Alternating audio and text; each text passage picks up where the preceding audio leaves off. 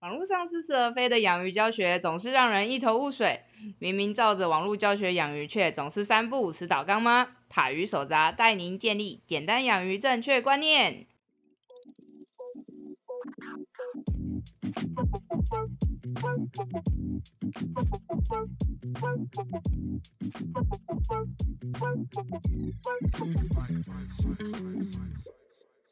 Hello，大家好，我是台语手札的赵景师阿喵。啊，喵是怎么回事？啊喵，刚放假回来就不知道该怎么讲话了，是不是？你整个过年都没讲话，都在睡。哎、对，结果你这次有骑车回家吗？没有。啊，终于看开了，太好了。大家好，我是台语手札的兽医师阿汪，欢迎大家收听我们这一集的水族大大不要听。。对，过年了，刚回来，大家应该有一点点小小的忧郁吧？痛苦，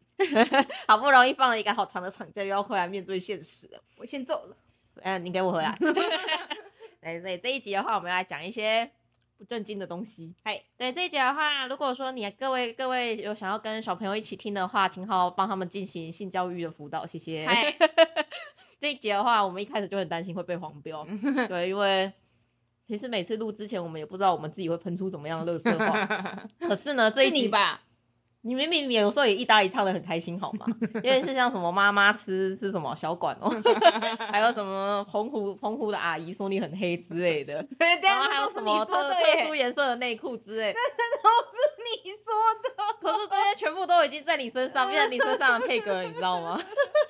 ？Hashtag 不要打这个东西好吗？你知道自从内裤事情发生之后啊，每次只要有事主来我们店里面，开心的说，我都有在收听你们 podcast 哦。这个时候我跟阿喵心中都会想说，那你该不会现在在想着阿喵现在穿着红内裤吧？跟各位说，其实呢，阿喵穿着红内裤的比例呢没有这么的高，大概五天可能会有一天吧，就只是这样子而已。所以要遇到那一天的话，其实也是比较少见一点点，还是其实不止。我不会，我不会再说了，我不会随便说话对对。对对，所以它不是 always 红内裤哦。嗯，少女的心是多变的，所以内裤的颜色也不会只有一种。所以这边我们澄清一下，谢谢。谢谢谢谢你还说是少女哈，哎，我都没有注意到我说的是什么，这可能是我内心的真实的话吧。谢谢你哦那，嗯嗯嗯。谢谢你哦。那我们这一集要来讲什么不正经的东西呢？哎这一集我们来讲讲，就毕竟今天是情人节嘛，哎，二月十四号情人嗯节。哎，今天我们来讲就是各种鱼交男女朋友以及啪啪啪的各种策略。哎，那因为其实兽医啊，像我们的话，其实有一堂课叫做繁殖障碍。嗯哼，因为兽医有一部分当然是在做经济动物嘛，嗯哼，那经济动物最重要就是要会生啊，对啊你不会生的话，我要养你干嘛？嗯，像你猪肉拿来就是猪妈妈生来的，是鸡鸡肉拿来是鸡妈妈生来的，嗯所以所有的经济动物的一切的基础就是繁殖。所以在这一块上面来说，其实嗯阿喵你们水产养殖系应该有很多很多的琢磨吧？我记得你们有蛮多的课，不是就是在教鱼类的繁殖学之类，然后还有相关的然后我们有一有有一实习什么的。有有有一门课就叫繁殖学啊，对啊，对啊，对啊，就是其实这一类型的，就只要在经济动物相关的产业，其实都会非常的重视。嗯，也因为这样子啊，就我们有超级多就是动物跟动物之间什么交配的一些有的没有的莫名其妙的知 识，然后包括它们的基地长什么样啊，多久会射一次啊，一次射多少啊这种，因为我们都要去评估说到底它们的射出来量是不是正常的，嗯质地是不是正常的，看起来是不是正常的。哎，对，总之就是那也算是兽医的工作之一。嗯哼，对，大家如果说有兴趣的话，就可能、嗯、会有人还没有上班吗？有好像好像好像有人会在休比较嗯久一点，对对对对，大家其实有机会可以看一下一部叫做那个《百姓贵族》嗯哼，的漫画或者是动画，对，那一部就是充满了各种农家的想法。对，就是嗯，不是银之匙吗？银之匙也是啊，银之匙是比较震惊的，啊，然后但是百姓贵族就是不正经的比较好笑的。哦哦，对对对对对对，我自己还蛮喜欢百姓贵族，每次看那个都会直接笑爆的等级。，OK OK，对，就像是他就会说他们他们大学的时候，就是科大嗯的时候，就是也会有一般高职过去，然后但是也会有一般学校的学生哎，考进去。然后就是在上繁殖学的时候，如果是一般非农家的子弟，就是全部都会哦哇哭啊哭，然后就会就会一个脸红心跳这样。这农家的子弟就是哦对，就是那样子，对，每次都要把手插到牛的阴道里面去干嘛之类的，巴拉巴拉的。嗯是是是，对，就是你会毫无表情的感受到这一切。那其实对于收益也是一样，因为就是一份工作，也是一份很累人的工作。嗯，没有错，哎、对啊，你们繁殖，哎、阿妙，你那时候在嗯学繁殖的时候，你有什么比较印象深刻的事情吗？我嗯，就最最最比较印象深刻，就是我第一次看到孔雀孔雀鱼那个嗯交配嘛。孔雀鱼交配有怎么样吗？就是把它就就是追来追去追来追去，比猪，然后就结束了。对，就是把鸡鸡生出来的啊！你以前没有，你小时候到那到到到那时候都没有看过鱼怎么鱼怎么生的啊？可是其实孔雀鱼算是少数，因为大部分鱼都是体外受精，所以会比较嗯走那种锦鲤和龙胆石斑那种对对随对，便乱喷的状况。对大爆射的还有像是鲑鱼也是走随便乱喷系列。啊。对对对对，就大部分鱼都是走体外受精的嗯路线。哎、大家要记得哦这个很重要，因为这个跟然后我们后面讲到的东西有关系，就是他们是走体外受精的路线，所以呢就有很多可以偷情的操作范围会在这里面，所以大家先记得。呃，孔雀鱼它是少数就是体内受精的，不对。过我记得几乎所有的软骨鱼都是体内受精嘛，哎，对吧？是有的软骨鱼的话，大家知道软骨鱼要怎么分公母吗？你只要看它那个屁屁那边，它不是有两片鳍，嗯如果它两片鳍之外还多两根，那个就是公的。它啊，如果说没有那两根就是母的，所以软骨鱼的公母是非常非常好区分。的对啊，软骨鱼它们跟孔雀鱼一样都是体内受精，是所以我觉得你第一次看鱼交配就看孔雀鱼有一点被误导，被误导被吗？误导的感觉，因为毕竟不是所有的鱼交配都长那样啊。哦，是啊，对啊，是也没有到被误导，因为我小时候很爱看 Discovery，所以所以我大概都知道啊。哦，所以你是应该说你不是第一次看到鱼交配，你是第一次看到鱼原来也有鸡鸡这件事情感到很惊讶吧？嗯对对对对对对 我都。应该因为你刚才前面说你第一次看到鱼交配很惊讶，哦，对，是第一次。看到鱼有鸡鸡很惊讶。嗯，对，就哦惊讶的第二点是它一秒钟就结束了。对 哦没了，啪没了。嗯，对，就是他们追了半天，就只为了那一瞬间插进去就结束了。是，其实这一点跟牛很像、欸，嗯哼，你知道牛它这么大一只啊，哎，可是牛的采精啊比猪的采精还要简单非常非常多。嗯哼，因为牛啊，它这么大一坨嘛，嘿，你知道牛的精液量大概是多少？我不知道。五 CC。哦。嗯，五 CC，五 CC 就是你那个针管嗯哼，的那一那一管，就是小管的针筒吸满大概就是五 CC。然后还有像是呃养乐多一罐是一百 CC，、所以要嗯要二十头牛才能够装满那一罐养乐多罐，嗯 大概就是那个量，可能你一次打出来的喷嚏量都比那个量还要多那种等级。而且呢，他们射射精时间是三秒钟。三秒。对，所以说你要帮牛采精呢，最困难的是你要先把它骗到假母台上面。啊，嗯所谓假母台呢，就是顾名思义，它就是牛的充气娃娃。嗯哼但是反过来说呢，自从我们知道贾母台这个名词以后，每次看到人类的充气娃娃，我都会想说，哇，是人类的贾母台呢。对，是反正最难的部分其实是你要把牛骗到贾母台上面，是，然后让它上去之后，我们就会拿出扭牛的飞机杯，嗯哼，然后对准它的鸡鸡，这样咔嚓就结束了，嗯三秒钟可以得到五 CC 的精液。但我跟你说，那五 CC 的精液可以让大概一百头以上的牛怀孕。所以只要只要只要是发钱的公牛骗到假母台上对面，然后咔嚓一下就可嗯，以了。就结束了，就是真的就是嗯咔嚓，呃，就结束喽，非常的开心。对，所以帮牛采金其实是一件就是相对比较简单的。轻松。对对对，但帮猪采金就有点辛苦了。嗯哼，那因为猪呢，不要看它这么小一只，等下猪猪没有很小一只啊。猪其实也算是小，猪的心脏都可以移植给人类，所以其实猪跟人的体型没有差异到太大嗯。好吧在而且跟牛比起来，猪真的比较小啊只，也是了，猪也不过就是一两百公斤而已，一百三十公斤左右啊，怎么了？等下你说的好像人也叫做 一百三十公斤。你之前明明就差一点，等一下差不多吗？我根本就没有这么重，我没有，没有，我我要澄清了。差一点了，真的。上市的猪有时候才九十几公斤而已，你比那个还要，你胡说，我把关，我要麦把麦克风关掉了。就是比人大一大一点点而已啊。然后，但是它这么这么大的身体量，嗯哼，它射一次就要十几分钟，有时候可以射到三十分钟，很辛苦呗、你知道要采精的时候，你要一直用手抓住它那个滑溜溜的那一只，然后它就要在那边一直喷，一直喷，一直喷，而不小心滑掉还被老师骂，很烦，你知道吗？而且它会一直抖。然后你知道最后猪的记忆量，刚才说牛的记忆量大概是五 CC 吧，嗯。猪的记忆量呢，一般正常的猪大概是三百 CC，嗯哼，三百 CC 呢，大概就是一半的矿泉水的那一个量，嗯然后一次就大概射个十几分钟这样子。但是呢，有一些特别精力旺盛，嗯。就不是以前会有人说人家迪哥吗什么之类的，啊。对，就是那一些呢特别的精力旺盛的猪呢，嗯哼，有一些可以射到一罐保特瓶还装不完就大概是八百 CC 左右，然后你就要在那边固定它，而且猪很讨厌的是它还会有那个。它的精液还会有一个黏黏的地方，就是它会叫做金胶，因为它要防止就是它的另外一半又被其他头公猪上过，所以说他一开始就是射完之后，他就会开始用一些黏黏的东西把那一个子宫颈的地方封住。嗯哼，但是呢，我们在采样的时候，如果说那个精胶一直出现的话，它就会让那个精液流不到那个瓶子里面。嗯哼，所以我们的小拇指很忙，你知道吗？我们要一直把那个那个小拇指把那个精胶这样来来回回的把它剥掉、剥掉、剥掉、剥掉。你知道每次帮他采完，要那边维持十几分钟那个姿势，你要这样努力的把它抓住，小拇指很累，很累。对，所以帮猪财经不是一件多么愉快的事情，帮牛财经真的是愉快，非常的，嗯哼，非常愉快。对，非常的愉快。嗯哼，对，而且猪的记忆量这么大，其实它的精力是比较稀释一点的，所以说它的稀释倍数就没有办法像牛的这么的夸张。嗯对，牛它会这么浓的原因，是因为它的精液的浓度其实是非常非常浓厚的。嗯哼，对，浓醇，这我相对是不知道。呃，那个基本上那种东西不太可能想到哪里知道，我知道。我知道。你你知道你现在说你知道的意义有有两个层面，你指的是知道人类的部分，还是知道鱼的部分？是哪一个部分呢？怎么给？好像感觉给自己坑掉一样。我让你知道应该是两鱼鱼的，两边都。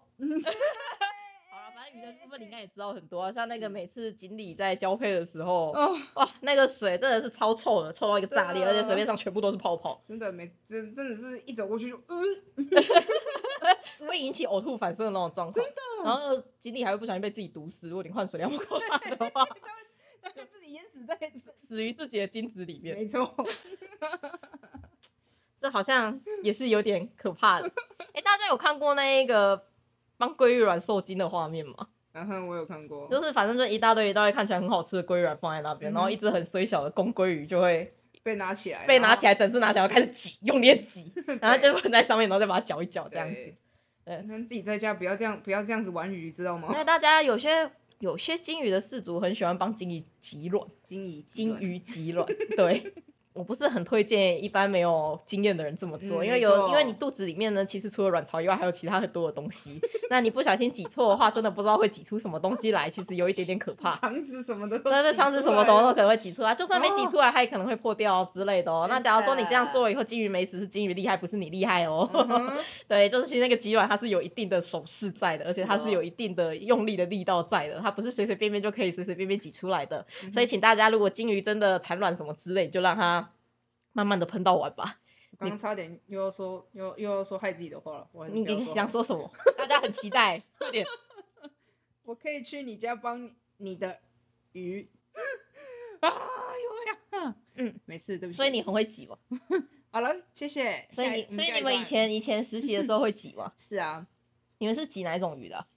金鱼也有，然后锦鲤也有。哦，对，锦鲤也有，我有帮锦鲤那个还验过精子，而且锦鲤的精子蛮有趣的，它要接触到水之后才会开始动，嗯，它没有接触到水的时候，它就是一颗圆圆的。啊对对 它那个小尾巴还不像是人类一样本来就长还有好几十班的，啊。哦，说到石斑，之前我们在澎湖水族馆的时候，我们的大洋池里面有四只超大只的石斑，那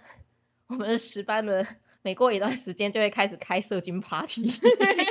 对，而且会四只一起哦，他们会突然你会看到就是四只鱼突然之间都不太吃饭。然后全身都变得非常的白，你就会得到四只白色的石斑，然后接着他们就开始侧躺，然后你就看到他们泄子孔那边就开始有一大堆烟这样呼的这样子大量的排出来。与此同时，潜水员还在里面，嗯，大概就是这么样一件辛苦的事情。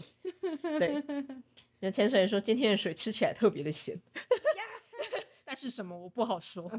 对，对对对，不过还好那个时候，因为大洋池够大，而且一直有在流水，所以其实那一池没有多臭。是的，对，只是那个画面真的是十分的惊人，就是四只大洋池面的螃蟹动物躺在一起，然后一起喷这样子。话说，那这个时候那个那个时候你们学繁殖，除了像是孔雀鱼这种咔嚓，嗯哼，不是孔雀不是咔嚓，咔嚓是牛，同样是啾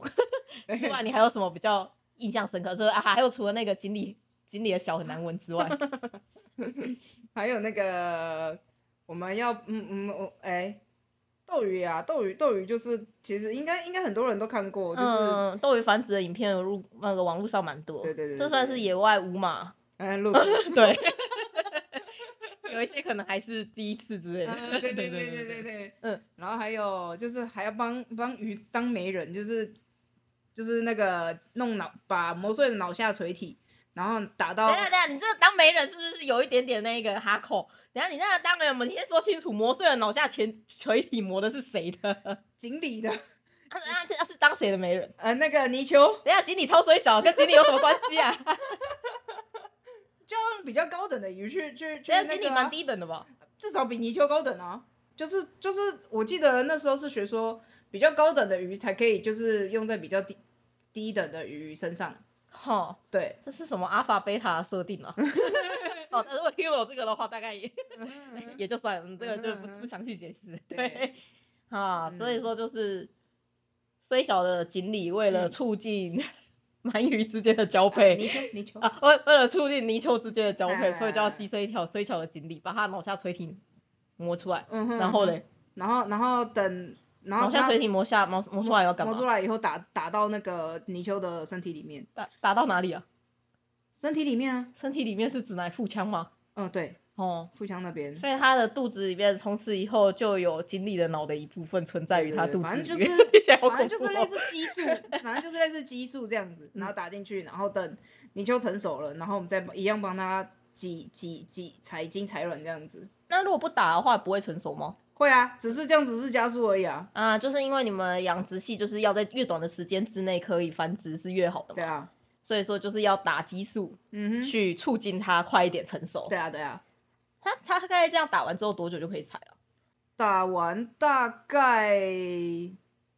我们好像等了多久？大概等了三天，三天多吧。那也蛮快的啊、对啊，如果不打的话，是不是就不知道它什么时候成熟？嗯对，嗯，所以打完之后，其实大概反正一个礼拜之内就可以再成熟。嗯是的，你看我，你让我突然想到，你哎知道熊猫这种生物吗？哎。我们之前也有上就是有关于野生动物的一些医学，嗯然后，包括熊猫，熊猫它最讨厌的地方是它不是原本就是濒临绝种，所以被保育，对，然后现在不是大量的繁殖嘛，嗯然后熊猫呢，它是一个我觉得它不应该存在于这世界上的生物，为什么呢？哎。因为它繁殖能力很弱，消化能力也很弱，。是，熊猫它是少数的熊科的动物，但是它们的主食却是像竹子这一种就是非常不好消化吸收的东西。嗯但是呢，它们肠胃道其实是从肉食性的动物演变过来，是，所以呢，它们其实大概每几每过几个月，它们就要肚子痛一次。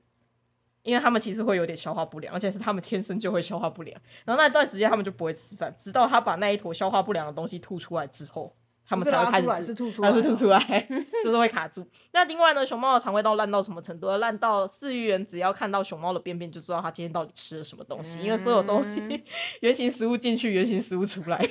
就像是金针金针菇跟玉米的那种感觉有点像。但是问题是在于说，对于熊猫来说，好多东西都是金针菇跟玉米，所以说它们必须要一直一直不断的吃，因为它们的消化能力就是很差。因为它们就是吃了一个不属于它们该吃的东西，，而且熊猫呢，它为什么会变得开始吃草？其实原因有一点点衰啦，嗯哼，因为他们的记忆里面少了觉得会让他们觉得肉很好吃的那个记忆，所以他已经不觉得肉好吃了，所以他们可以接受吃草，而且他们就算吃肉也不会特别喜欢，因为他们记忆里面感受不到肉的美味。你会觉得这个原因有点难过吗？愚蠢哦对，好，这是熊猫消化道的部分，另外一个是生殖道。我跟你说，熊猫的鸡鸡短到连母熊猫的处女膜都戳不破，所以他们只有一个特定的交配姿势才有办法怀孕，其他的交配姿势呢，基本上是没有办法怀孕的。于是呢，那个时候呢，为了让木栅动物园的熊猫可以交配，他们还真的让熊猫看了熊猫的 A 片，对，就是要看其他的熊猫怎么交配。但是呢，无奈是那两只熊猫呢，就是母的那一只非常讨厌公的那一只，所以呢，最后呢，最后的方式就是把两边打晕，直接用人工的方式去采精。对，而且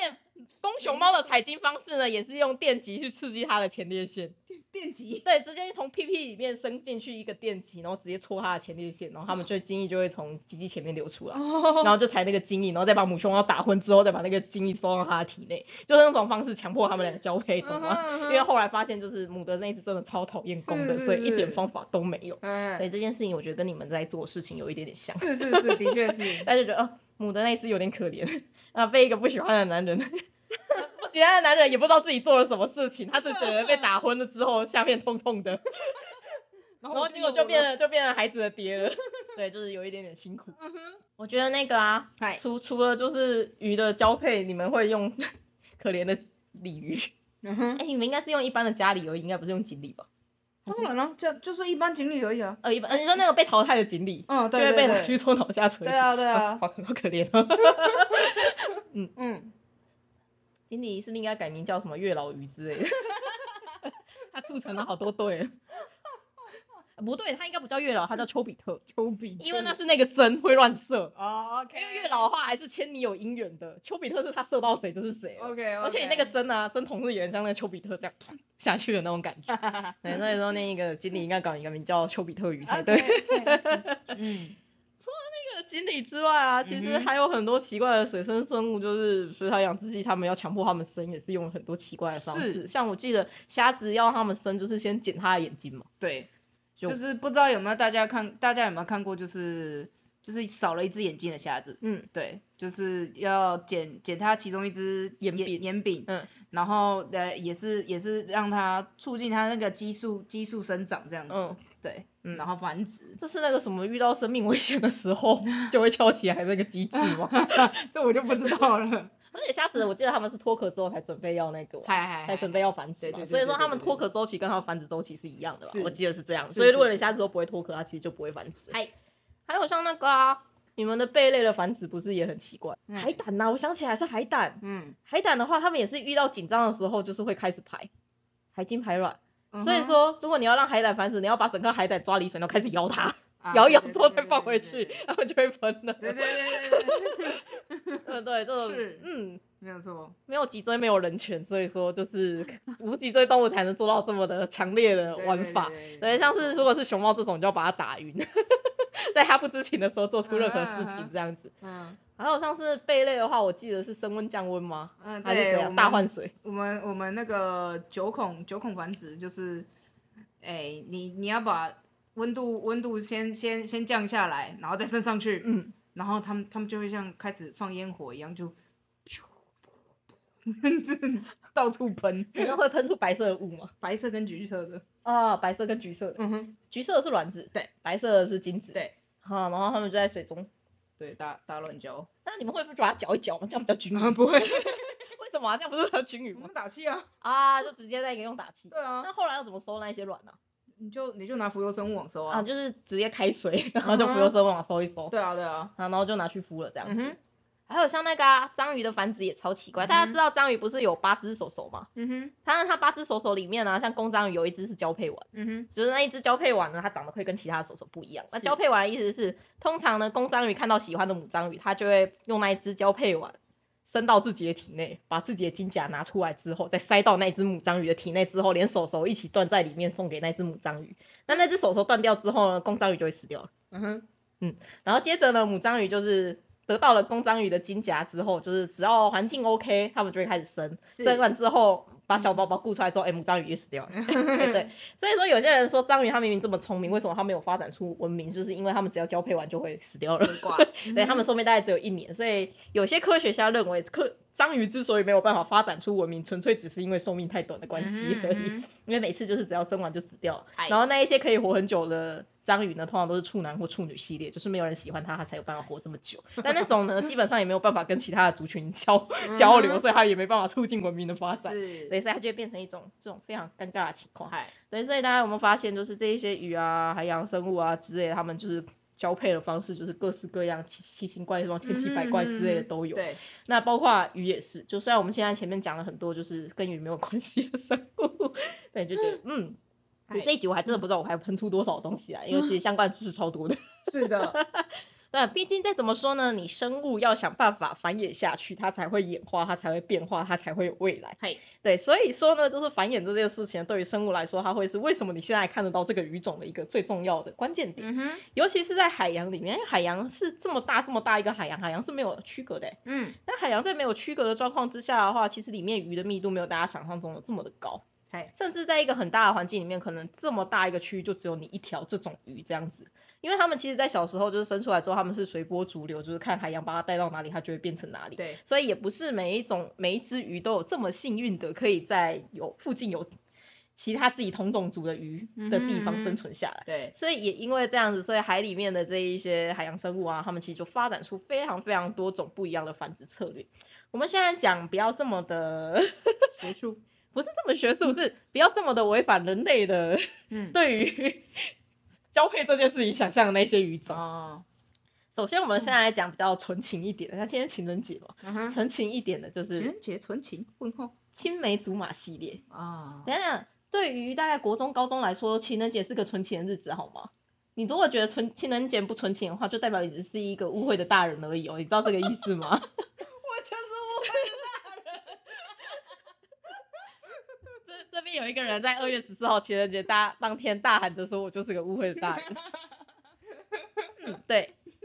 就是有一些鱼它比较纯情一点，它就是走青梅走竹马路线。哎，就是呢，他们小时候在茫茫的大海当中，如果真的遇到了不同性别的另外一半，嗯，他们是小时候还没有性成熟的时候就会在一起的。嘿，那等到他们性成熟的时候，他们就会自然而然变成一对夫妻，然后就是共同繁衍下一代，而且哎他们之间的关系会非常的紧密，就是也不会随随便便被路边的就是帅哥什么之类的勾引走之类。啊因为对于他们来说呢，在这茫茫大海当中可以遇到另外一半就已经非常了不起了。是虽然偶尔也会出现那一种，就算全世界都死了，我也不会跟你交配的那种情况出现。嗯对，但是大部分你只要要做人不要太差的话，对于这一些类型的鱼来说，他们就是小时候认定的，然后就是一辈子这样子。然后呢，你就会发现啊，这两只认定一辈子的鱼呢，他们在吃饭的时候就会开始彼此互看，就你吃一口，然后再看一看对方，然后再下去再吃一口，他们就这样两边一直不断的互看。有一派的科学家呢是认为说他们是在怕对方偷情啊，啊，另外一派的科学家是说他们会帮彼此把风啊，啊，至于是哪一个呢，就不好说，就看你自己怎么解读。你可以身为去死去死团，你也可以觉得就是哇，好浪漫的罗曼史哦，这样子都可以。阿喵只觉得跟假了，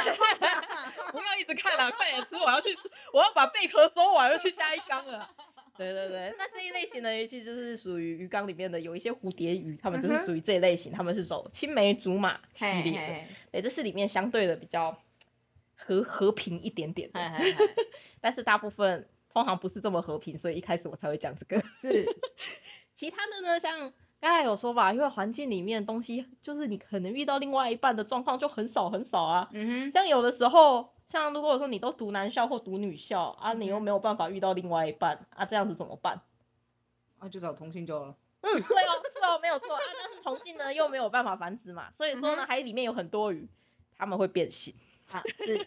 他们会变性，就是他们有可能小时候是女生，长大以后就变男生，或小时候是男生，长大的时候就变成女生。反反正你现在这一群，我就算现在碰到没关系，都是同性缘没有关系，你再等我一段时间，你只要给我吃多一点，我会长大一点，我就会变另外的性别，我就可以跟你交配了。就是当你环境里面的生物都是同性别的时候呢，中间就会像男校里面就会选出那个什么男校的美少女嘛，然后女校里面就会有那种超帅气的学姐嘛。是是是，对对对，差不多的意思。但是鱼的世界呢，他们是真的可以变性的。嗨嗨嗨，对，就是只要他们那一种鱼之类，只要某一只比较强势的鱼，它长得比较大只，它就会转变成另外一个性别。嗯，那至于他们是先变女生还是先变成男生的，这会取决于说他们到底比较在意的是什么。嗯，这两个东西各有各的好处。哎，如果说是小朋友小时候的时候是男生，长大的时候是女生，它的好处是什么呢？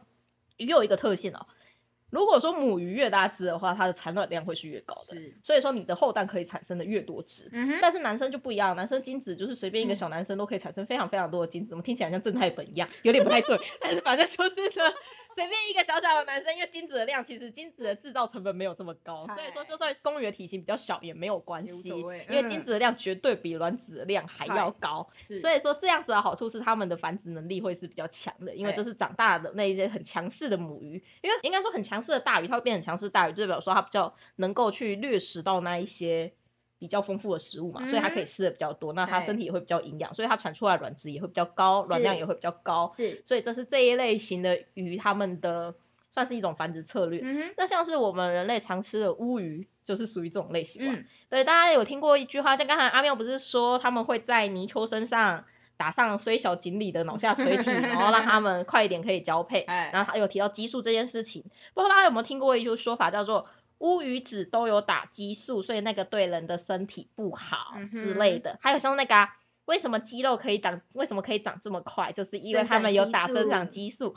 乌鱼有激素这件事情是真的，可是呢，是在他们小的时候有打激素，你吃到的时候他们已经不接触激素很久了，所以那个东嗯西对人体不会有任何的危害。那为什么要打激素呢？就是因为乌鱼他们是小时候是男生，长大的时候会变女生，哎但是乌鱼它最有价值的东西是什么？乌鱼子啊，就是它的卵，就是那卵巢啊，它是乌鱼子啊、啊，嗯。所以说我为了要让我可以早一点拿到乌鱼子，所以说渔民他们就会在乌鱼的饲料里面加入一些雌性激素，然后让嗯。他们可以早日的怎么的？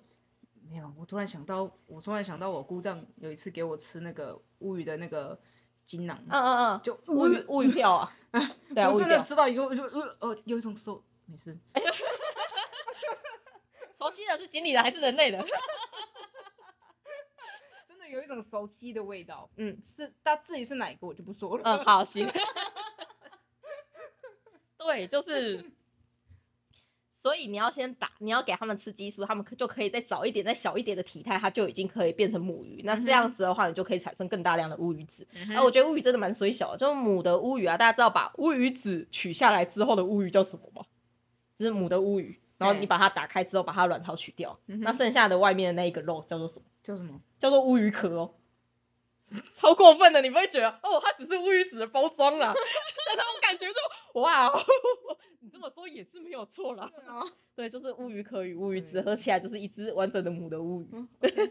那是公的乌鱼跟没价、啊。嗯哼，对，所以乌鱼它就是属于这种先是男生，然后后是女生的。嗨，那刚才有说啊，肌肉到底有没有打生长激素？坦白说没有。你知道生长激素多贵吗？你知道如果说像乌鱼它那个是加在饲料里面哦，啊大家一直在说打生长激素，难道你要把一整个鸡舍里面就是大概一两万只的鸡这样每一只拿出来，然后注一针再丢回去吗？你知道那个东西多耗脑力吗？现在台湾鸡肉超级无敌便宜啦，嗯大家知道全台湾的鸡肉量，应该说每一天台湾有饲养的鸡的量比台湾的人口数还要多。嗯，就大概是两千五百万只，而且是每一天你不论怎么屠宰都是两千五百万，甚至更高，因为两千五百万是我那个时候学的，现在可能会再更多一点点。对，所以台湾的鸡肉量，说真的，你没有办法这样子一只一只一只的打。那有人说啊，就加在饲料里面呢、唉，加在饲料里面会超不均匀的，你知道吗？不均匀了之后，结果你知道会变成怎么样？生长激素跟雌激素不一样，雌激素还可以等它一段时间，大家一起成熟。因为其实很多的生物它们都有共同成熟这个现象，就像是如果说你家里有很多女性成员的话，嗯哼，你月经来的时候，其实过不久你就会发现你妈跟你姐跟你妹跟你同一天月经都差不多时候的时间来，对，因为就是雌性之间其实会稍微的有一些荷尔蒙上面的互相影响，嗯。所以这个呢，我们的学术用语叫做发情同期化。嗨，对，那其实就是人类都有这样的情况。那鱼的话更是啊，就鱼的话，你只要中间有几只鱼开始发情，那它那个发情激素跑到水里面，其实它也会有可能会促进其他鱼一起。嗯，但是你现在在鸡身上，你是要打的是生长激素，诶，生长激素是什么？你吃越多会长越快。嗯啊，如果你在饮食跟水里面，啊不就是那一只吃最多的那一只会一直变成巨大鸡鸡，啊那一只什么东西都没吃到，最惨的那一只它就会变小鸡鸡。那就这样的话，你知道在屠宰的时候多麻烦吗？屠宰的时候，屠宰场最希望收到的就是鸡的大小都差不多。嗯哼，因为这样我不要调整刀刀的位置，我在操作起来什么都方便。啊是，你们鱼应该也是这样，就是你的鱼的体型越一致的话，它收的价格会越高；而、你的鱼的体型如果说差异越大的话，它收的价格就会越低没有，没有。或是没不收吧。没有那种东西，因为啊鱼的体体型大小差异太大啊会被合体吗就会被合体了，对，它它就越养越少，是吧？对，对，就是这样子。所以说我也不可能从食物里面去获得，去让这些鸡鸡吃到生长激素。嗯那为什么鸡可以长这么快？大家知道现在鸡出生之后只要二十一天就可以上市哦，是完全是育种的关系，它就真的是把鸡挑选出来，对，把它挑选成就是那些要长得很快很快很快的鸡才会被留下来，这就是所谓的育种，所以它真的没有打到任何的生长激素。第一个那很贵，第二个人工也很贵，嗯，真的，对，所以说那是不可能使用。但是乌鱼为什么可以使用？因为乌鱼子很贵啊，嗯哼，而且它也是很小很久很小时的时候用一次而已，它也不是一直用，而且乌鱼是一年基才那一次而已。对啊，，对啊，就就差不。多这个时候，就黑金嘛吃可以吃了，嗯，可是我没有很喜欢乌鱼子，哦，我超爱的，嗯，我觉得那个腥味好重。那个腥味真是，等一下，你这个是这是歧视哦，公的乌鱼在那边。嗯等一下，那个真的那个那个味那个 味道真是天堂跟地狱，好不好？这是天堂跟地狱哎，嗯，然后还有那个口感，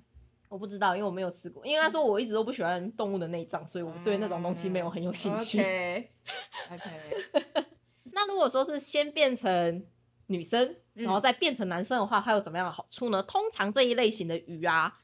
它们的领域性都会比较强，嗯所以呢，他们会是走那种后宫系列，嗯就有嗯哼后宫甄嬛传那种，就是什么一个官人七个妻的那种等级。啊对，它就是雄性要够强大，要够强壮，然后小母鱼才会委身于它那种感觉。然后那一只公鱼它就要负责抵御外物，嗯就是外面有什么奇怪的鱼过来想要偷吃你的东西啊之类的，他们都会想办法把它赶走。像这一种这一种比较在意领域性，然后可能会比较容易被外敌入侵的鱼种呢，他们就会走先是小女生，嗯然后才变成大男生啊的这种情况。。那这样子的好处就是通常啦，因为虽然说我们刚才说男生的精子比较多嘛，啊女生的卵子比较少，但哎是因为他们是后宫系的关系啊，所以说就算女生的卵子比较少也没关系，她就是一个晚上多上几个就可以了。哎，那所以说啊，虽然说雄性跟雄性的鱼之间他们会有大打出手，因为他们要抢老婆嘛，然后要抢地盘，哎但其实呢，他们自己的后宫里面还真的会像是《甄嬛传》这样子出现内斗的情况。嗯因为呢，那一些他的下面的后宫们，他们要决定谁可以先跟那只公鱼交配，因为呢，公鱼它呃一天的体力是有限的，是的，对，所以说它会随着交配过去，它的精子浓度会越来越稀，而且体力会越来越差。所以以呢，宫斗胜利的冠军呢，他可以就是当天就是第一个跟那只很很雄壮威武的公鱼交配，啊，然后接着就是轮着就第二个、第三个、第四个。所以说，通常这一类嗯型的鱼是母鱼之间会互打，就是他们要决定他们自己的地地位，嗯。然后公鱼跟公鱼之间会互打，但是公鱼不太会去打母鱼这样子。对，他们是这样子的关系，好的，所以他们也是有很多的宫斗剧存在的。那有一些比较厉害的公鱼呢，他们的老婆就可以很多很多。嗯，那有一些呢比较没有那么厉害的公鱼呢，他们就可能就只会有一两个老婆而已。嗯对你就可以看到，就是他们他到底有几个老婆，就可以知道这只公鱼它到底现在强不强势这样。是是，那当然就是除了像宫斗剧这样子的情况之外啊，还，还有一些就是，嗯，更加的凄苦一点，就是它又是生活在食物链的再更下层一点的鱼种。嗯那这一种的鱼种呢，它们其实连族群要存活下来都有一点点辛苦。嗯那大家知道，就是繁殖这件事情，其实对于鱼的负担来说是嗯还蛮大的。是的，就不论是要产生精子，还是卵子，还是要去打架，还是要去抢地白之类，这些都是需要花费非常非常多的精力。嗯那假如说你的族群，他现在食物已经少到说，如果说每个人都繁殖，每个人都成熟的话，嗯哼，啊就没得玩了啊。是，因为我食物根本不那么多啊，最后你就会得到就是大家的卵子品质都不好，大家的精子品质都不好。说到精子品质不好，我又想到我的学弟，好可怜。你知道我们的那个繁我们繁殖障碍的实习啊，就每一组都会有一个很可怜的男生，他就会在实习的当天被老师交付了一个杯子，说加油去厕所打出来。对，因为我们要去看那个精力的进检这样子，我们要去看里面的精子数。然后去算里面的精子量，然后还有去判断精子的活动力这样子。然后就同学就举手出来，老师，我们的显微镜下面什么东西都没有哎、然后老师就说怎么可能？你们是不是采样有问题？然后老师就过来稍微看了一下，划了几个画面，然后说这一组是谁的经理？然后就有一个学弟默默举手，他说没关系，至少你射得出来，加油。的，然后老师就默默的走。可以直接不带头了，对，然后那个学弟就非常的落寞的忧郁了好久了一段时间，对，就就有点哀伤的故事。好可怜，对，那像是这样子，就是环境里面呢，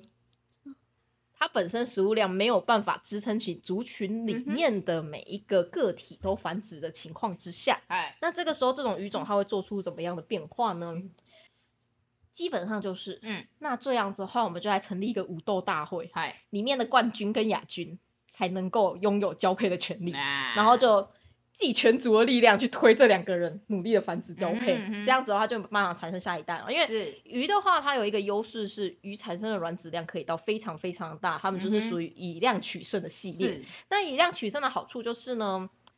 可能有几年过得比较惨，族取量下降没有关系，但你只要有一年它的食物量变得很多很多，可以大丰收，那一年产出来那大量的鱼可以大量繁殖，它族群量很快就会被补回去。嗯，所以这是鱼的它的一个优势。是，所以虽然说可能请全族的资力就只就只产生出一对可以繁殖的后代，但也没关系，它只要繁殖出来的个体是非常的优秀，是非常的多的，那这样子的话，其实族群也是可以延续下去。是，就像是大家所熟知的小丑鱼、嗯尼莫，就是属于哎这个类型。所以呢，他们小丑鱼他们是这样的，所有小丑鱼出生的时候都是没有办法繁殖的小男生，嗯也就是小正太们，也就是跟尼莫一样是小正太。嗯，而他们呢，在族群之内会产生，就大概身体长到一定大小之后呢，就会开始举办天下第一武斗大会。嗯那武斗大会里面的冠军呢，就会变妈妈，亚军呢就会变爸爸，就只有这两只鱼，它们具有繁殖的能力。是，那其他的鱼呢，他们就会努力的去附近采集各种食物，然后回来喂喂食他们的海葵。那这些就是这两只就是很辛苦的鱼呢，他们就是也会努力的多吃一点，让自己长大一点，然后承担下来就是繁殖后代的责任。重责大对，任重责大人。但是有的时候啊，他们毕竟要这么做，就代表他们是弱势族群嘛。那弱势族群就是有的时候真的是很不幸的啊。那个小丑鱼妈妈就被叼走了，就被附近的掠食性鱼类或掠食性的其他莫名其妙的生物就被叼走了。那这样怎么办？这个时候呢，武斗大会的第二名，也就是原本那个爸爸，他就会变成妈妈啊。武斗大会的第三名，他就会递补上来，他就会变成爸爸。爸爸，嗯哼对，他就会变成爸爸。那这样的话，他们族群也可以继续下去。总之，他就是可以这样子一一直递补，一直递补，一直递补。他就是靠那个武斗大会那个时候的那个排名去决定说谁要变妈妈，谁要变爸爸。所以他们嗯同时可以是妈妈，同时也会是爸爸爸。然后这样子听起来，大家是不是不太能够理解呢？我相信在我们是我们听众的人呢，应该都有看过《海底总动员》这一部嘛。就刚才说尼莫，尼莫他爸爸嘛，就是马林嘛。嗯哼，马林呢，他的一开始故事设定是这样：尼莫的妈妈死掉，嗯然后马林呢，他单独地把尼莫养大。然后他们的族群里面呢，小丑鱼的排名顺序应该是怎样？首先呢，他妈妈一定是武斗大会的冠军嘛。，嗯那马林的话，他一定是武斗大会的亚军嘛。嗨那现在他的族群里面只剩下马林跟尼莫，尼莫那这样的话，第一名跟第二名是谁？应该很很清楚的。所以呢，为什么尼莫他在被绑架的时候，他爸会这么担心呢？其实不是因为说他真的就是爱爱子心切什么之类，是因为他这样子他族群就没有办法延续啦、嗯所以他希望是怎么样？如果说尼莫愿意跟他在这边建立出一个小家庭的话，接着尼莫的爸爸就会变成尼莫的妈妈喽。那接着尼莫呢，他就会开始肩负起变成爸爸的责任，嗯他们就会开始继续繁衍下一代。其实小丑鱼真实世界的故事会是长这样。那当然了，我有听过第二种说法，嗨就是后来不是出现了一只叫多利的鱼吗？是多利呢，如果说尼莫他爸爸，他把那个多利的自我认同变成就是他可能把多利当做他妈妈取代的话，那这样子尼莫爸爸不变性也是没有任何的问题的，因为他自己觉得说自己比多利还要弱一点，而且他把把多利认为就是族群的领导者，那这样子是 OK 的，没有问题。所以为什么马林不会变性？要么他就是应该说啊，马林他的地位会变得很奇怪，就是要么他就是想要干尼莫，不然就是想要干多利，就二选一这样子，对，两种方式都可以选择。总之这就是鱼的世界哟。没有错，对，请 请在人类的世界不要做这种事情，很恶心，谢谢。但是鱼可以没有问题，那就是他们的等一。下，你不能说很恶心，那个你这样子这样子就那个了。可是这是乱伦呢，问题是在于这是乱伦呢。哦，对，他跟他小孩不是说他跟对对对对，不是啊，不是跟多不不是啊他那个跟多利也很恶心，让那跟人跟干猩猩是一样的道理，知道吗？人兽交也是不行的。虽然我知道性癖是多元，但我觉得人兽交跟家庭乱伦这两个我真的没有办法接受你你这。样你这样比喻出来，我我我我就我就不说话了，对不起。对啊，他那个是干狗或干猩猩的等级。如果说你莫，如果说马林真的跟多利在一起的话，他们是不同种鱼哦，也是啊，也是啊。物种之间差异很大哦。OK OK，我懂了，我懂了。对对对对对，我不是只说就是可能黑人跟白人不行，不是他们不是这种关系啊。啊，对对对对，对对对我懂了，我懂了。嗯好，好我觉得我再说下去，大家对于这一部的那个，那另外呢，第二部不就是多利在哪里吗？对，那多利的爸爸妈妈不是看起来非常的恩爱，就是是才差多利。多利呢，就是像这种蓝道调呢，他们的恋爱模式是怎么样子呢？基本上他们会采取一夫一妻制度，就像是多利的爸爸跟妈妈这个样子。那他就比较像是那种青梅竹马系。可是啊，这个是指说，当你环境里面的多利就只有这几只的时候，就是你环境里面蓝道料只有这几只的时候，他们就会走青梅竹马系列。嗯但是当一个环境里面有非常非常非常多只的蓝倒掉的时候，嗯 就会在鱼缸里面大混战，就是像锦鲤他们一样的乱喷。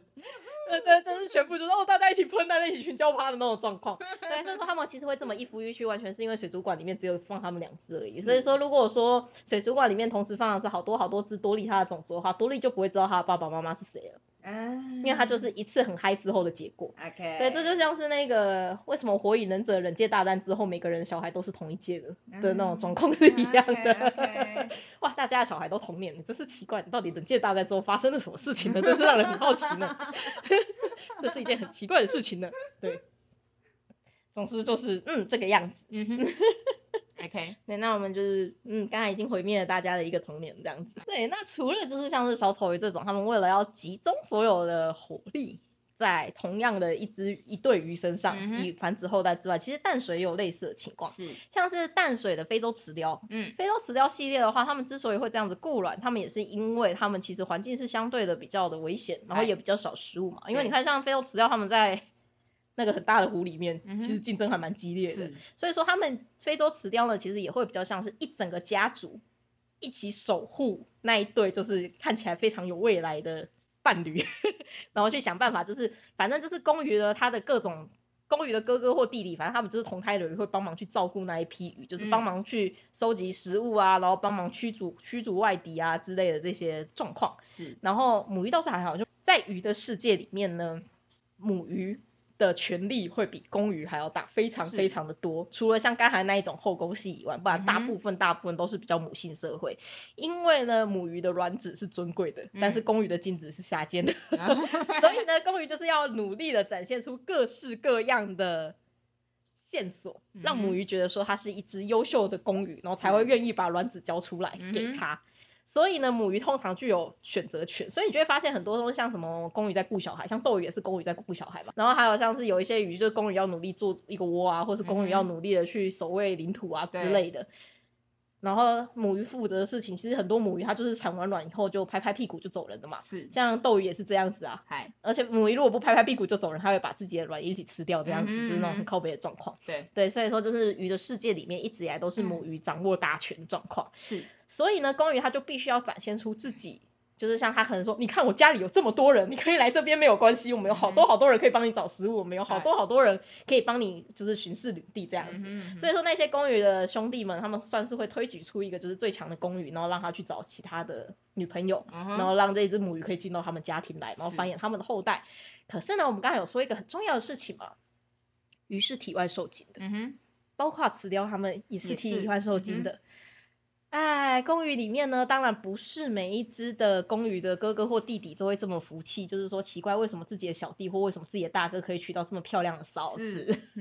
所以呢，有的时候趁大哥不在的时候呢，不小心游到嫂子的卵旁边，不小心喷出点什么东西，不小心就怀孕了，哎都是一个非常合理的事情。哎而且呢，其实大哥也不是不知道这件事情，有些嗯大哥是知道这件事情，但是他们会默许有一些嫂子的卵是可以被弟弟或者是哥哥们给污染的。嗯为什么会默许这件事情呢？因为啊，如果说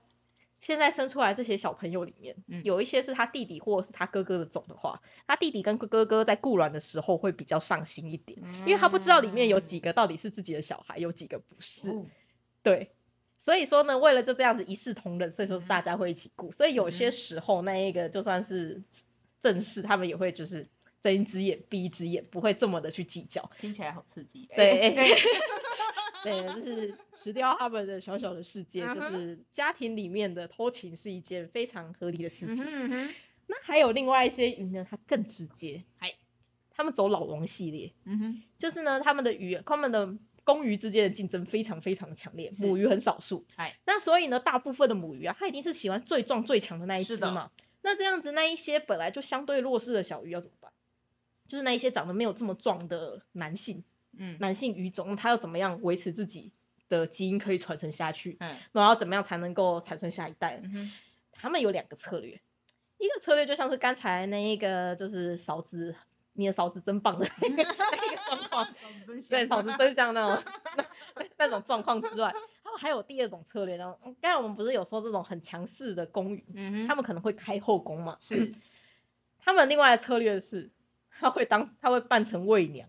然后跑去那个后宫里面，然后直接应征，然后不小心就会被选上。啊，对，OK，所以说他们呢就会发现，就是他的后宫里面有大部分都是母鱼没有错，但其中会有一只是卫娘公鱼，然后那只卫娘公鱼也是会服侍那一只最大的公鱼的、哦但是就在那只最大的公鱼出去保家卫国的时候，那只卫娘公鱼就会在巢巢里面开始狂射这样子，然后就用这种方式就是产生出下一代，而且有些鱼种是。他爸爸如果是魏娘，他出生他也会是魏娘，就是他这个制度是会继承下来。那他如果本来就是老王的话，那他就一直都会是老王。那他如果一直是强势，就是强势的这样就这个他会他们是会有基因继承下来。OK，对，就是一个嗯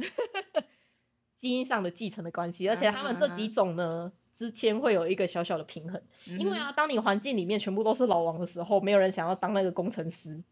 老王就没有地方可以寄生，是所以老王的量就会下降，然后这时候工程师的量就会慢慢的上升。但是呢，如果你环境里面都是工程师的话，老王会过得很爽，嗯所以这个时候呢，老王的量又会逐渐增加。所以这两种就是不论是老老王还是魏娘，还是那一个工程师。还是那个工程师的话，嗯他们三者之间一直都是一个动态平衡的状况。啊对，那中间最大的获利者当然就是那只母鱼嘛，嗯因为那只母鱼基本上就是啊，反正不认识谁，只要够优秀可以活得下来就好了，啊反正我的功能就是这样子而已。对，所以说就是雄鱼的世界里面那个雄性的竞争有一点点激烈。对，不过呢，不过呢，有一个比较有趣的东西是啊，嗨，就像你刚才说的孔雀鱼好，嗯哼，你看孔雀鱼它们在交配起来的时候，孔雀鱼它们都是母鱼会大只很多，对，然后公鱼都是小小只的，嗯，所以它们应该是属于那一种母鱼主导为主的。对，可是你会发现啊，就是公的孔雀鱼在求偶的时候就是很烦，嗯，就是努力的烦，对就是各种撸小，嗯就是虽然说母鱼可能会很明明白的表示出拒绝，嗯，但它就是会一直在母鱼旁边，就是一直撸小、撸小、撸小、撸小、撸小。就算母鱼可能直接去追它或咬它，反正就躲了一段时间以后呢，又回来就是继续撸小、撸小、撸小、撸小、撸小。嗯哼，对，那你不会觉得就是，咦，这样子听起来像是那公孔雀鱼想要强暴母孔雀鱼的感觉啊？就母孔雀鱼好像没有办法去决定这一些事情，因为母孔雀鱼就是这么大只。嗯哼，因为孔雀鱼呢，它的世界其实有一点点不太一样，就像刚才阿喵说的一样，就是孔雀鱼它大概只要你有给它一秒钟的时间就可以了。是，你想想，如果你是一只母孔雀鱼，嗯然后呢，你现在周围有十个公孔雀鱼想要上你，嗯哼，然后每一只都超级鲁小的，嗯哼，那这个时候你该做的是把腿开开十秒钟呢，还是在那边拒绝它十个小时呢？就是你中中间，如果说你觉得很烦，你不开腿的话，就在旁边呢看我看我看我看我看我看我，然后十只一起哦，或者是你只要给他干过一次，他就会离去。如果说你为了自己的安宁，你会走哪一条路线？是不是很想要说算了吧，就你就干了一下这样子？没有，是我就觉得我我我可以死了吗？嗯嗯嗯，老娘宁死不屈，老娘要跳缸了，哎、对，有些鱼真的会因为这样追一追就跳坑。真的，对，但是绝大多数的母孔雀鱼会觉得就是脚开开十秒钟就可以了。嗯，为什么孔雀鱼可以这么做呢？原因是因为啊，孔雀鱼它们的性别的竞争嗯哼，不存在于不是存在于外界的公鱼跟公鱼之间，而是存在于公鱼的精子之间。嗯哼，他就反正就好啊，来，全部都来，反正你现在精子没有办法抢得赢其他人精子，那就是你的错，不是我的错。是，反正最后就是在母孔雀鱼的体内会出现一个精子的大乱斗状况，哎哎哎然后就是比较强的孔雀鱼的精子才有办法成功的让母孔雀鱼受精。嗯哼，那那些比较弱的那个孔雀鱼的精子呢，它基本上就是会变成那个脚踏垫一样，就是被那个很强势的孔雀鱼精子撸过去而已。嗯所以母公母孔雀鱼它也没有在在乎说它到底跟多少的孔雀鱼被多少的孔雀鱼上过这样子，嗯反正最强那个精子它就会留下来。是，所以，与其花个十个小时去拒绝那只公孔雀鱼，不如脚开开，反正现在你精子弱不关我的事，嗯哼，是你自己的精子不争气，不关我的事，老娘都一视同仁。嗯哼，对，所以说孔雀鱼的世界是这个样子。所以如果说想要繁殖孔雀鱼的话，虽然说这不是，这绝对不是效率最高的方式，但如果说你希望生出来的孔雀鱼宝宝是比较健壮的话，你真的就是让他们在缸子里面大乱斗。不过有的时候啦，母孔雀鱼真的会因为这样被烦死。嗯哼，对，所以说这一点就是也要特别的注意一下。是，对，所以说孔雀鱼比较不一样的是它的竞竞争是在体内的。嗯哼嗯哼，那不就跟鲨鱼很像？哦，对啊，鲨鱼的话，它是宝宝之间互吃嘛。对，宝宝之间互吃，嗯嗯，对，也有点像。嗨，对，就反正就是最强的那个，反正就在肚子里面就直接举行武斗大会了，嗯不然出来之后也没有这么多食物可以养活这么多的小孩。对，所以说你就是在肚子里面好好的竞争吧，竞争出来那个强者就 OK 没有问没题。对，其他人就当做好好地当做养分去了吧。不过啊，虽然说孔雀鱼它是就是母孔雀鱼，感觉就是完全的就是哦不想要 不想要去反抗，但他们其实还是会有一点小小的选择啊，他们还是会有小的偏好，因为其实孔雀鱼里面他们也是会有长得比较正的孔雀鱼，是跟长得就是比较丑一点、比较普一点的孔雀母孔雀鱼嘛。是，那个比较正的孔雀鱼通常选择权就会比较强，因为它就是很多粉丝啊。啊，所以说那些卢小鱼，如果说真的就是太弱或太丑啊，人家就是明显的表现出不要，你就会被他的粉丝揍哦。所以说那个就是非常正的孔雀鱼呢，他们是比较有那个护花使者们，是，他们就比较难被介入，哎就是反正其他公孔雀鱼也会去打其他的公孔雀鱼，嗯反而是那些长得比较普的，就比较容易被刚才那种卢小的方式给看我看我看我看我看我，然然后就会，被烦死。嗯不过呢，孔雀鱼比较有趣的地方是在于说，孔雀鱼不是有非常非常多的花色嘛？对，其实他们每一个不同的群落之间啊，他们喜欢的花花色会是不一样。嗯，所以孔雀鱼他们是一群会追求流行的鱼种，但是呢，鱼的花色它跟人是不一样，因为人可以换衣服嘛，但是对鱼的花色一出生长那样，就是长那样子了。那为什么说每个族群之内他们都会有不一样的流行呢？其实这是因为要看它现在整个孔雀鱼群里面领导的那只孔雀鱼，它喜欢怎么样的花色。嗯哼，其他的小孔雀鱼呢，就会学它比较喜欢那一种花色的鱼种。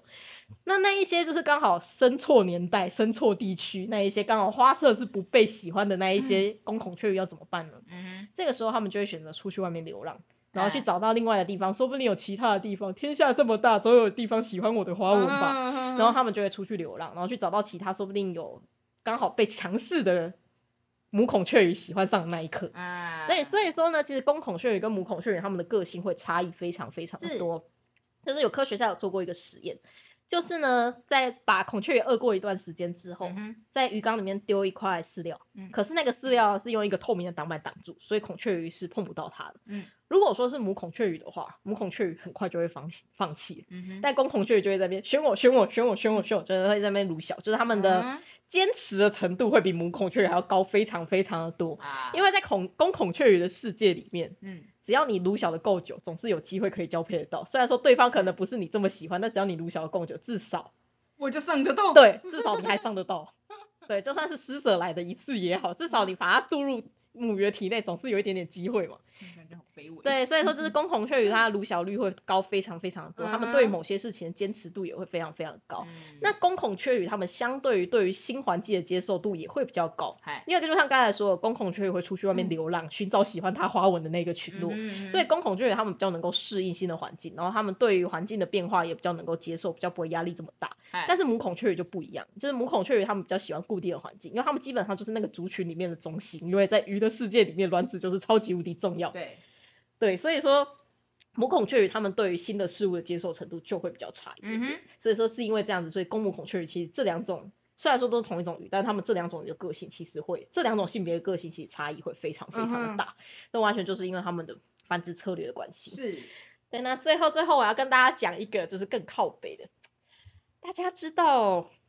奇幻小说里面会有一个叫做亚马逊的种族吗？就是那种射箭的那一种亚马逊，然后亚马逊种族呢，有一些的设定里面会把它说里面都只有女性而已，是，然后他们这些女性就会从外面抓其他的种族的男性进来，然后交配完以后就就把那个男性杀掉，嗯，然后如果说生下来是女孩，就会在亚马逊里面继续养大；如果是男孩就丢出去。是是是，然后所以说整个亚马逊族里面都是女性是，都没有男性。嗯，鱼里面呢有两种鱼，它们也是类似这种感觉。嗯哼，其中一个的话就是亚马逊花枪，它会叫亚马逊花枪的原因就是因为它很像这种我们刚才说的那种亚马逊族。嗯哼，它们呢整个族群里面都是母鱼，嗯，全部都是母鱼。但是母鱼如果说没有公鱼的话，它到底要怎么样产生下一代呢？嗨，它们呢会去勾引其他种族的男性，就是其他也是跟它类似的，就是亲缘关系很接近，但是不是同一种的男性。嗯，然后他们勾引这些男性以后，他们男性就会啾一声的，就是也是像刚才孔雀一样，因为花腔类其实就是孔雀鱼那一类，嗯哼，他们就啾一下，然后就会射在他体内。嗨，接着呢，他的那个雄性的精子会很努力努力的往前游，接触到那卵卵子的那一瞬间，哎，那个亚马逊花腔它的母鱼的卵子，嗯，它就会被启动，它就会哎开始分裂，那个精子呢就会死在卵子外面。它的精子呢，完全就只是一个卵分裂用的钥匙而已，它没有要继承它任何的基因，没有那个意思。所以说它就是精子很努力，就是有耶，我要然后按下去的瞬间，世界就毁灭，那个精子就没了，就下一那也不错，也就不会怀孕啊，对对，对会怀孕啊，就是生会很多就会生出很多很多跟它妈妈就是完全一模一样的小鱼这样子。所以亚马逊花枪它整个族群啊，嗯，里面的族群的那个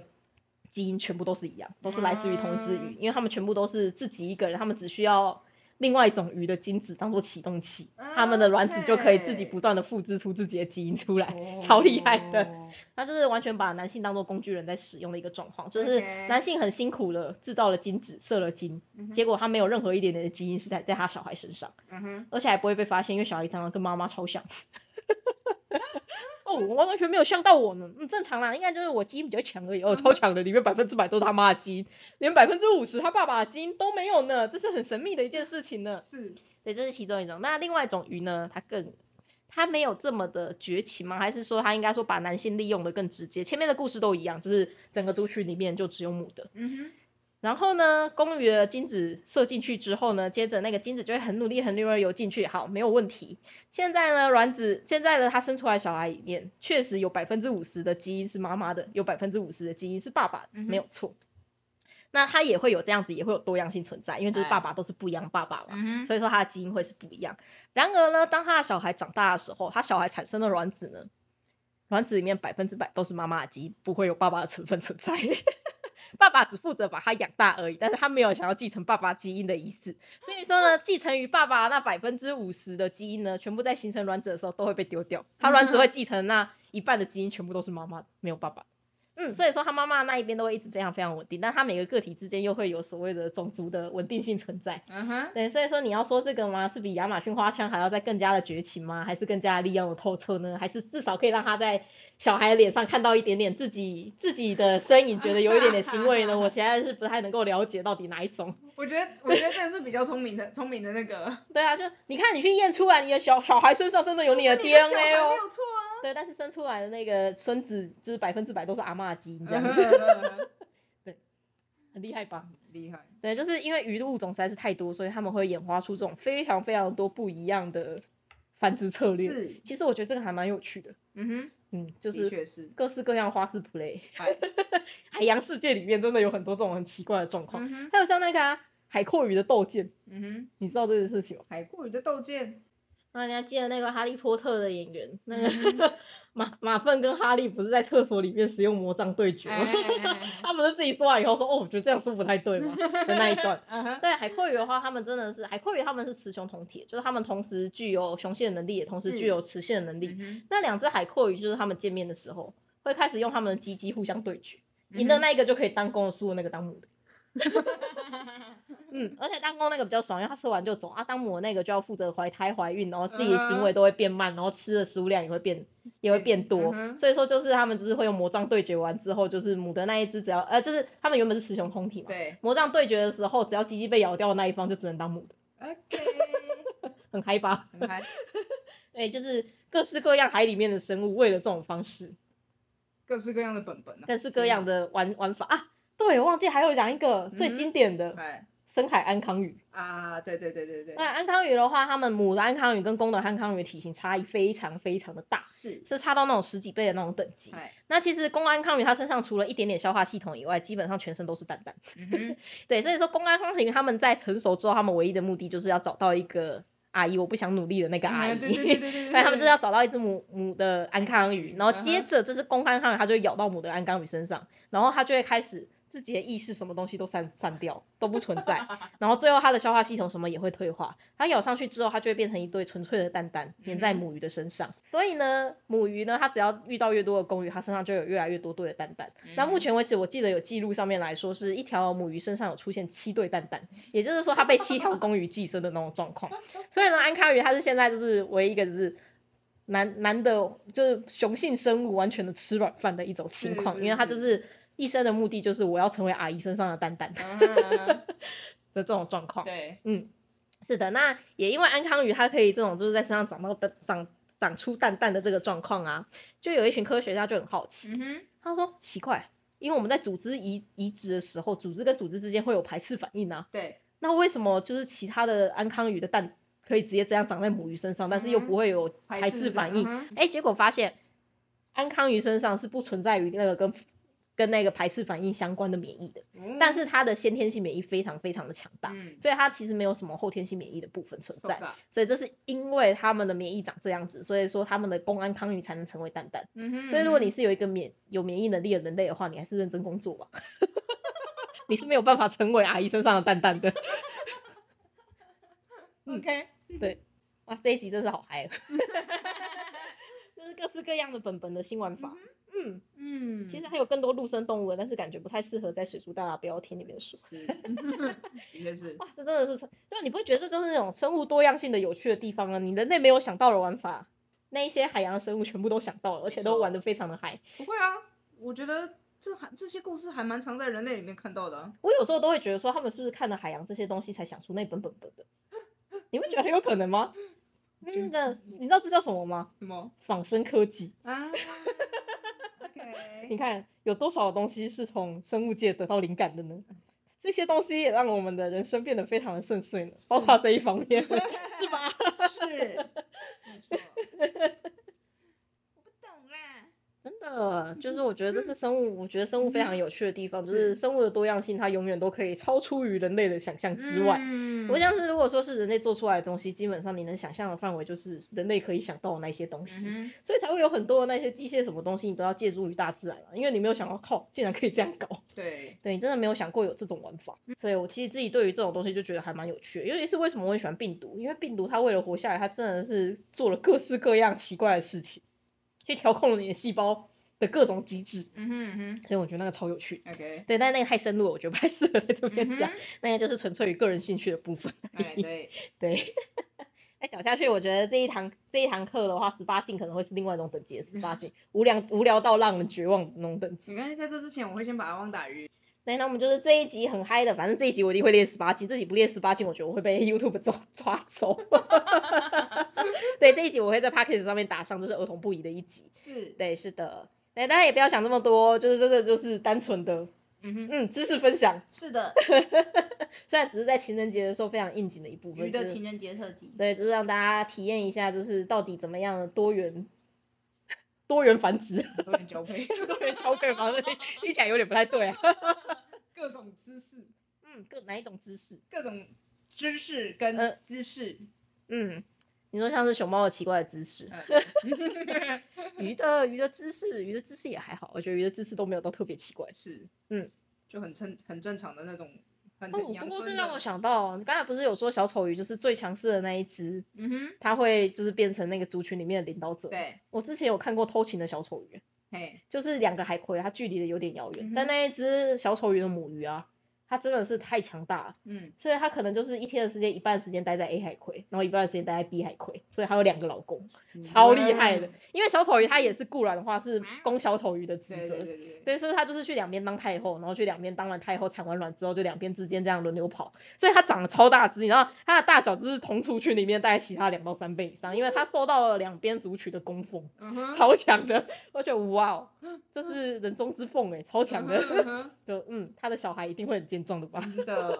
对，就是其实偶尔就是鱼的世界里面还是会出现这种就是非常强者，对，就像有些鱼种，它们大部分都是一夫一妻，但偶尔就会出现就是有一个嗯一一只公鱼，它可以配上三四只母鱼，母鱼的那种状况还是会有，反正在鱼的世界里面，就是你只要够强。就会有母鱼喜欢你，是那你只要不够强，你也可以考虑看看当喂娘，也有机会可以产生出下一代。真的啦，反正就是各式各样偷偷摸摸。为什么现在老王会这么多呢？嗯，老王这么多呢，我其实觉得啊，嗯哼，这跟那一些喂养流浪猫的白痴是一样的，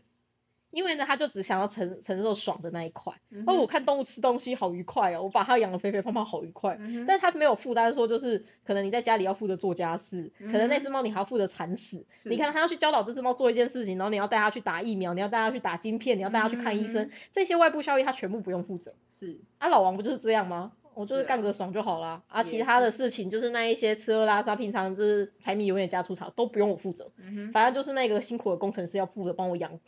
养我的外遇对象啊，不就是这个意思吗？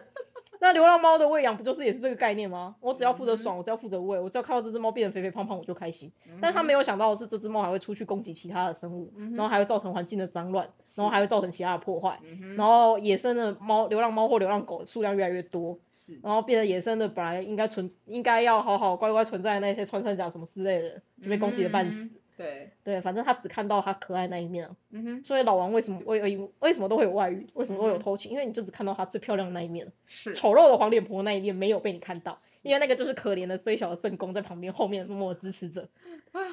因为不是有很多那种偷情的故事，就是好不容易离婚了，结果结婚之后马上又离婚了，嗯对吧？就是距离产生美感了。你不要承受这么多的外部效应，就觉得哇它好可爱哦。对，但你没有想到是有些猫可能凶到就是会乱咬人啊之类，反正你就只看到它很可爱，就这样嗯哼体验的，然后就觉得哦，其他人都在指责我，他们不爱猫。嗯有的，人说你这些随便乱乱喂猫狗的人才是真的不爱猫的人。嗯哼，对你没有想到它生出来这些小孩会造成多大的问题。是的，对，没有错，那如果你真的爱他，你就给我好好收留他，嗯哼，你就收留他，给他一个真正的家。真的，对，嗯没有人这样子负责任只负一半的啦。嗯哼，那这样就跟偷情的小王没有什么两样哦，是一样的哦。没错，好，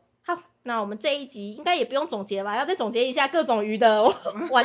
玩玩玩的方式吗？play，对，各种 play 需要总结这种东西吗？请请请大家自己